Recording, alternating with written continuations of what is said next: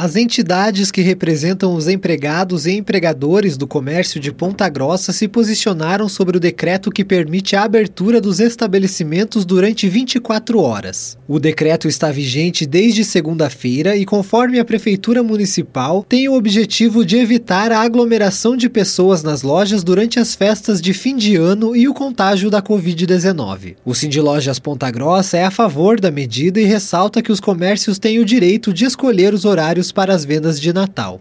A entidade também afirma que orienta as empresas a abrir até às 10 horas da noite. Já o Sindicato dos Empregados do Comércio de Ponta Grossa afirma que recebeu a decisão com surpresa e que não houve discussão entre os interessados. Para o sindicato, os estabelecimentos não têm estrutura para abrir durante esse tempo, já que os gastos se sobrepõem ao número de vendas. Os dois sindicatos não entraram em um acordo sobre os horários prolongados de Natal. Tailan Jaros, repórter CBN.